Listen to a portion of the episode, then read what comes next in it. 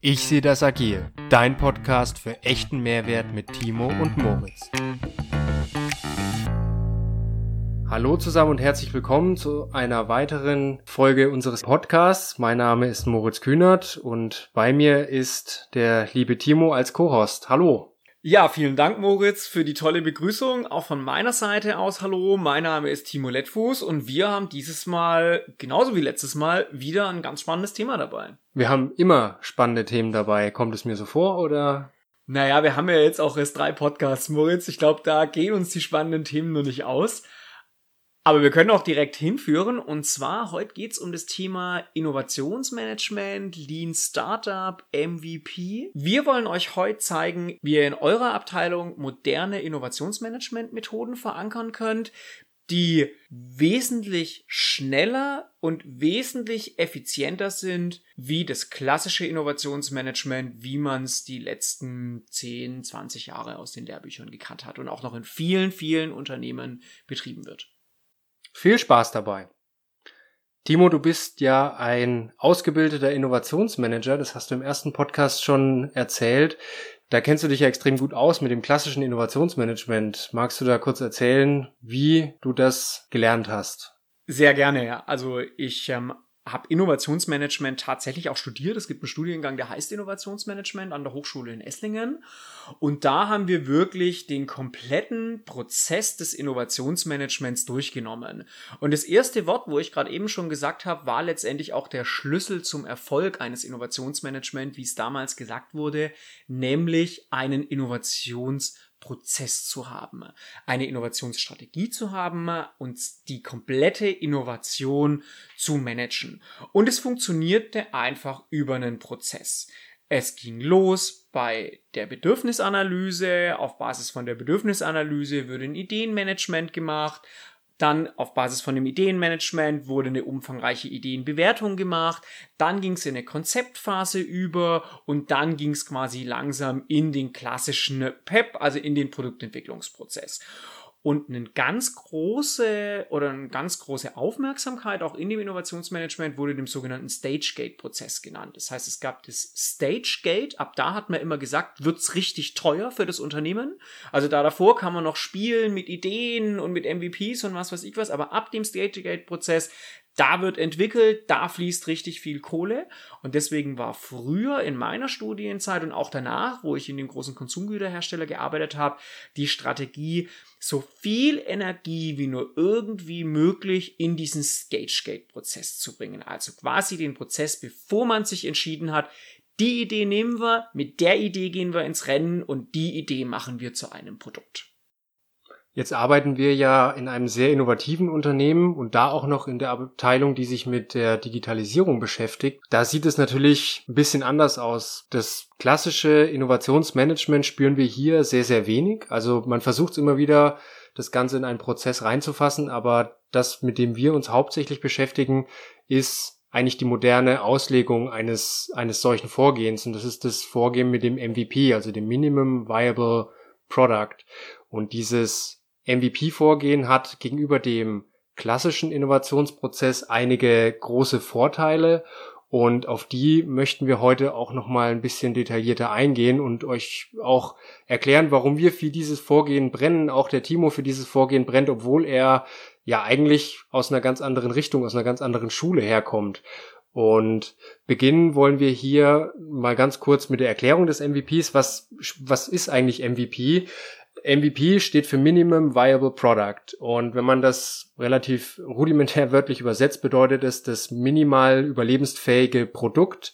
Und dieses minimal überlebensfähige Produkt, dieser MVP, dient dazu, möglichst früh mit dem Kunden in Kontakt zu treten.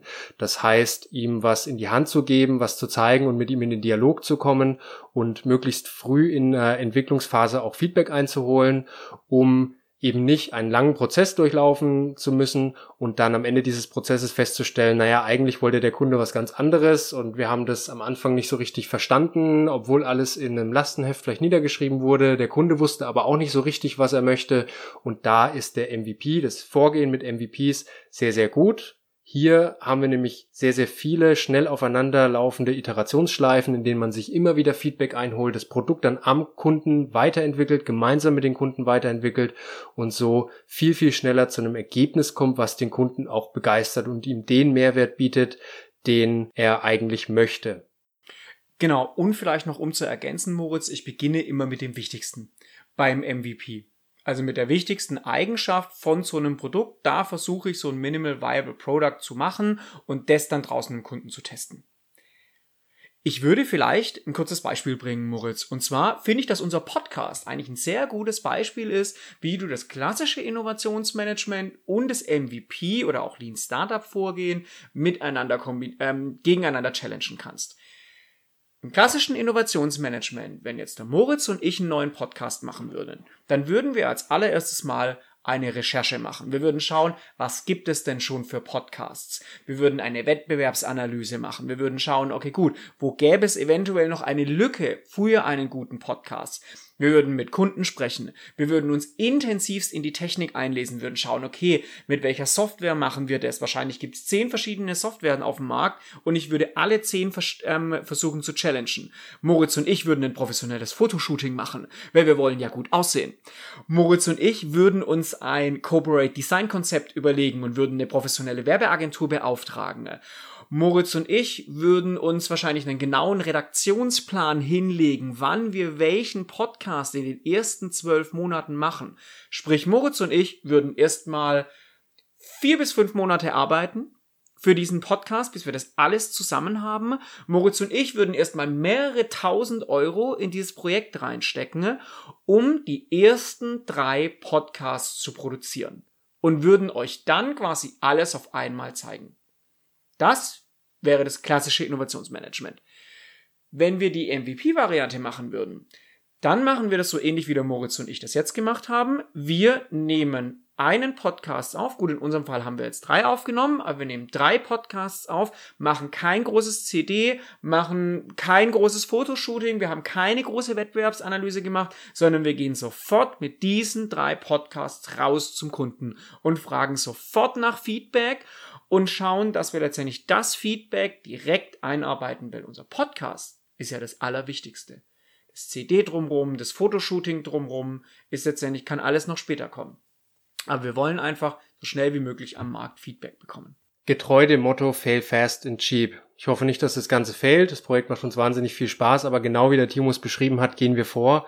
Und deswegen ist uns das Feedback, was ihr uns gebt, auch so wahnsinnig wichtig, weil nur daran können wir uns weiterentwickeln. Viel mehr Informationen vom Markt haben wir eigentlich gar nicht vorlegen und mehr Kanäle haben wir auch gar nicht auf.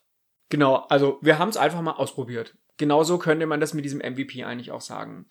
Und Moritz, es ist aber die Frage, wir sind ja auch im Digitalisierungskontext oder wir haben ja viele, die da draußen vor allem deswegen unseren Podcast hören, weil sie auch immer Kombination der Methodik mit Digitalisierung haben wollen. Was macht denn die Digitalisierung so besonders und welche der beiden Varianten sollten wir denn wählen?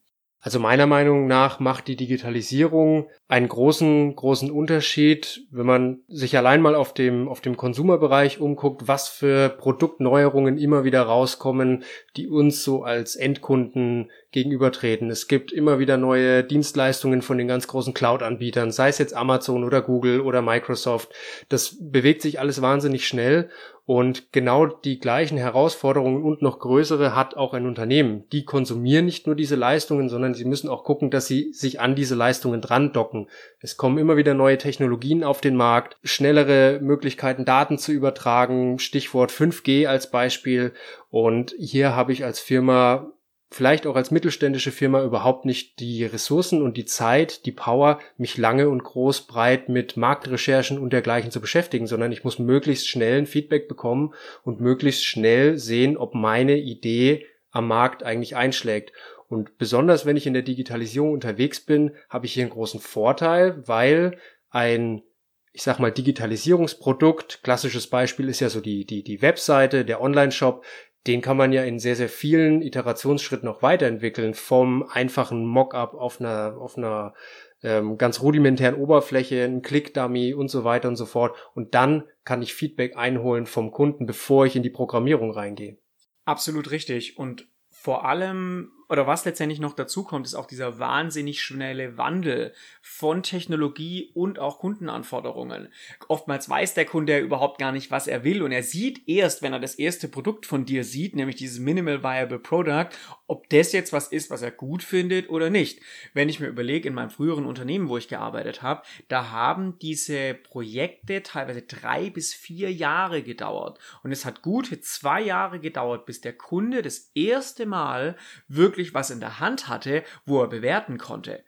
Und heutzutage entwickelt sich sowohl die Technologie wie die Meinung des Kunden so rasend schnell, dass ich einfach keine zwei Jahre Zeit habe, sondern ich habe halt einfach ein paar Wochen Zeit. Ich bringe immer wieder ein neues MVP auf den Markt, frag den Kunden, ob er es gut findet, ob er es schlecht findet und passe es dann letztendlich direkt an. Software ist da natürlich auch sehr dankbar, weil ich bei Software natürlich relativ schnell so ein erstes Minimal Viable Product bauen kann. Ich kann schnell, wie das der Moritz gerade gesagt hat, einen Mockup bauen. Ich kann schnell eine Dummy Homepage bauen, wo der Kunde sich ein bisschen durchklicken kann. Ich kann Funktionen schnell in Software umsetzen, kann so Iterationen bauen. Wenn ich mir überlege, ich würde ein äh, neues Radio bauen. Ich kann nicht innerhalb von vier Wochen ein neues Radio bauen. Das geht letztendlich so nicht. Das heißt, hier haben wir in der Digitalisierung einen unheimlich großen Vorteil. Das Vorgehen mit MVPs hat noch einen ganz anderen großen Vorteil. Wenn ich jetzt zum Beispiel mal an eine, eine Homepage denke, auf der ich gewisse Dienstleistungen oder Produkte anbiete und ich bin mal ganz frech und mocke das eigentlich auf, obwohl ich noch gar keine Produkte oder Dienstleistungen habe und gucke einfach nur, wie viele Leute klicken denn auf meine Leistungen und würden die theoretisch dann kaufen. Ich habe natürlich natürlich noch kein Produkt verkauft, aber ich habe enorm schnell Feedback bekommen, wer würde denn mein Produkt kaufen. Wenn ich zum Beispiel noch ein bisschen was in Marketing investiere, die Webseite ein bisschen ähm, ja auch sehr sehr schön gestalte und über verschiedene Kanäle verbreite, dann lässt sich so auch sehr gut ein schnelles Marktfeedback einholen. Absolut, Moritz. Bei mir war es auch so. Ich hatte vor einem Jahr eine Idee, eine, eine Geschäftsidee und ähm, habe mir auch überlegt, ob ich die umsetzen soll und wie ich sie relativ schnell testen kann. Es kam dann aus verschiedenen Gründen nicht dazu, aber ich habe mir schon eine Teststrategie überlegt. Und so habe ich mir gedacht, das war was vor allem für junge Leute. Ich gehe auf Instagram, ich mache einfach eine kleine Werbeanzeige, einen kleinen MVP, wo quasi auf einer Seite draufsteht, okay, was letztendlich die Key Message ist von meiner Geschäftsidee und schaue einfach, wie viele draufklicken. Ja. Und so habe ich super schnell einen Test ob meine Idee funktioniert oder nicht. Und nicht wie im klassischen Innovationsmanagement, ich baue erst eine Idee und gehe dann mit dieser Idee irgendwann, wenn ich schon erste Konzepte habe, erste Prototypen, nach mehreren Monaten oder sogar Jahren gehe es dann erst zum Kunde, sondern ich überprüfe es sofort direkt ganz am Anfang. Ist natürlich schwierig, vielleicht im Kontext eines größeren Konzerns oder Unternehmens umzusetzen, wo dann vielleicht auch eine Reputation dahinter steht ähm, das Unternehmen bietet jetzt Waren an, die es dann gar nicht gibt und der Kunde fühlt sich vielleicht verarscht, aber so in Richtung äh, neue Produkte, vielleicht neue Marken, wo man auch die Connection gar nicht kennt oder wenn man dran denkt, ein Startup zu gründen, ist das, glaube ich, ein sehr, sehr gutes Vorgehen, was auch nicht viel Geld kostet und das ist, das ist ein ganz, ganz großer Vorteil. Absolut. Und man behört natürlich hier immer wieder von großen Unternehmen, dass sie ja einfach Vorbehalte haben, Vorbehalte mit Ideen früh rauszugehen, weil sie einfach sagen, die Idee klaut mir irgendjemand.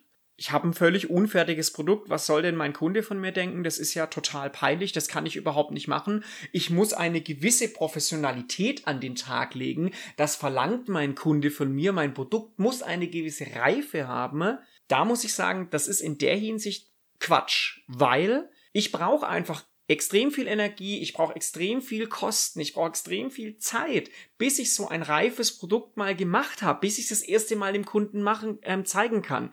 Und da zeige ich ihm doch lieber eine Idee, eine Zeichnung. Da bespreche ich doch lieber meine frühen Gedanken mit ihm, weil ich mir das Geld dann einfach sparen kann, wenn er mir von vornherein schon Feedback gibt, dass es so nicht, dass es nicht das ist, was er sich vorgestellt hat oder es kann ja sein, dass er die Kernidee gut findet, dass er 50% davon gut findet, aber die restlichen 50% in eine ganz andere Richtung hätte. Deswegen ist das auf jeden Fall ein Plädoyer dieser Methode von diesem MVP. Schau, dass du so früh wie möglich entweder eine nutzbare, deine Idee nutzbar machst oder wenn es zu lang dauert, eine gute Kommunikation, eine gute Zeichnung machst, dass du so früh wie möglich Feedback von deinem Kunden bekommst. Aber ihr merkt schon, dass das auch irgendwo ein Mindset-Thema ist, denn wenn ich immer mit der perfekten Idee, mit dem perfekten Ergebnis als erstes auf den Kunden zugehen will, dann brauche ich natürlich einen Prozess, der dieses perfekte Ergebnis liefert und der muss möglichst effizient sein. Und hier sind wir dann beim klassischen Innovationsprozess meiner Meinung nach. Und das bedingt natürlich ein gewisses Maß an Offenheit, dieses MVP-Vorgehen. Und das ist eine, eine zentrale Voraussetzung. Auch der Mut, möglichst früh mit solchen Ideen rauszugehen, ohne Angst zu haben, dass man sich blamiert. Genau. Und man blamiert sich. Man blamiert sich. Man blamiert sich. Also ich kann mich an Gespräche beim Kunden erinnern, wo ich mit MVPs beim Kunden war und die zu mir gesagt haben, damit können wir nichts anfangen. Aber dann waren sie wahrscheinlich noch nicht konkret oder greifbar genug. Besser gesagt, es hat halt ihren Pain nicht gelöst. Es hat den Pain nicht gelöst. Es hat den Pain nicht gelöst, aber super. Hey, ich habe das Feedback bekommen. Ich habe das Feedback bekommen, ich habe das Feedback direkt in unsere Entwicklung tragen können und direkt direkt Änderungen ähm, äh, direkt änder oder wir haben dann letztendlich direkt Änderungen gemacht, wir haben direkt die Strategie geändert wie wir letztendlich mit diesem Produkt umgehen. Ja, also ich kann aus dem Produktionsumfeld, in dem ich mich ja hauptsächlich tummle, also Digitalisierung, Industrie 4.0, genau das gleiche Feedback geben. Es sind jetzt zwar keine Endkunden, an die wir unsere Lösungen liefern oder denen wir unsere Lösung bereitstellen, sondern es sind unsere Kollegen, unsere Mitarbeiter in der Produktion, aber auch hier ist dieses Vorgehen genauso gut anwendbar wie an den Endkunden. Ich möchte ein Beispiel geben. Wir hatten ein, ja, ich nenne es mal Industrie 4.0 Produkt eigenentwickelt, eine Technologie und wir haben uns den Mund fusselig geredet. Wir haben uns mit allen möglichen Leuten, Abteilungsleitern, Bereichsleitern in der Produktion getroffen, um diese Idee zu pitchen. Und wir sind dann immer tiefer in die Detailebene reingegangen, weil wir gedacht haben, irgendwann müssen die doch mal anspringen und mal Bock drauf kriegen, das Ganze umzusetzen bei sich. Und als es dann ja im Endeffekt an die Entscheidung ging, sollen wir es machen oder nicht, dann wurde das Ganze abgelehnt, obwohl es eigentlich eine super Idee ist. Und jetzt kommt das Witzige, als wir es dann trotzdem gemacht haben, wir haben das einfach umgesetzt in einem ganz, ganz rudimentären Umfang, wirklich hemdsärmlich mit den einfachsten, einfachsten äh, Einplatinencomputern, mit ganz, ganz günstigen Haushaltsprodukten, Garagentoröffner waren dabei und Raspberry Pis und irgendwelche, irgendwelche Funkstationen. Also das hat für ein Unternehmen eigentlich gar nichts gekostet und das dann im Shopfloor implementiert haben, war das Feedback so gigantisch gut, dass wir es dann doch umgesetzt haben. Und wir sind dann in mehreren Iterationsschleifen zu einem serienfertigen Produkt gekommen, was man mit einigen Anpassungen theoretisch sogar an Endkunden verkaufen könnte. Und das war für mich der Eye-Opener zu sagen, dieses Vorgehen ist universell anwendbar. Absolut, Moritz. Und es unterscheidet auch wieder das klassische Innovationsmanagement, weil manche gehen auch mit der eigentlichen Idee dann raus, präsentieren die auf irgendeiner PowerPoint-Folie und das funktioniert oft nicht. Auch die Erfahrung habe ich machen müssen dass letztendlich, wenn du mit einer Idee oder mit einem Konzept, du das nur auf PowerPoint dem Kunden präsentierst, er nichts damit anfangen kann. Und da geht dieses MVP einfach ganz stark in die Richtung, mach das Produkt greifbar, benutz irgendwelche Hilfsmittel, wie du gerade gesagt hast, über über irgendwelche einfachen Mockup-Aufbauten äh, mit Raspberry Pis oder was ich es oder irgendwelchen Dummy-Homepages. Mach das Produkt für den Kunden greifbar so früh wie möglich in meinem früheren Unternehmen haben wir uns da teilweise auch Comiczeichnern bedient. Also wir haben quasi Ideen, Ideen von solchen Comiczeichnern professionell malen lassen, dass die beim Kunden einfach wenn ich es nicht bauen habe können, weil es einfach zu teuer war und ich viel, viel früher ein Feedback gebraucht habe, dass es zumindestens richtig schön aufgearbeitet war, emotional aufgearbeitet war. Damals ging es um Konsumerprodukte, da war die Emotionalität letztendlich noch ein bisschen wichtiger wie hier im Maschinenbau. Aber dass das Produkt einfach greifbar wurde. Oder mach irgendeinen, ja, ein Dummy-Mock, aber ich wiederhole mich da gerade. Also wichtig ist einfach, Mach das Produkt greifbar und zwar so früh wie möglich, dass du so früh wie möglich zum Kunden gehen kannst und dir Feedback holen. Und die allerdreisteste Variante ist, äh, mal's auf den Bierdeckel und zeig's deinem Kunden. Das ist richtig. Wenn er es dann versteht, ja. das ist richtig. Ihr merkt vielleicht auch, in welche Richtung das Ganze noch führt, und zwar die agile Zusammenarbeit, das agile Management.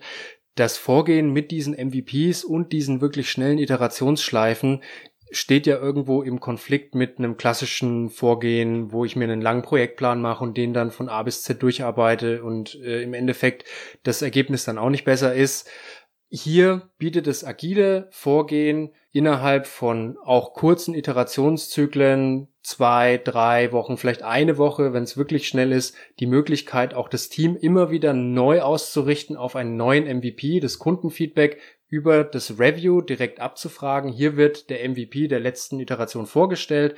Ihr bekommt das Kundenfeedback und könnt es dann in den nächsten Sprint mit reinnehmen und die neuen Anforderungen umsetzen und dann nach drei Wochen genau die gleiche, das gleiche Vorgehen wieder machen und den, das Kundenfeedback einholen.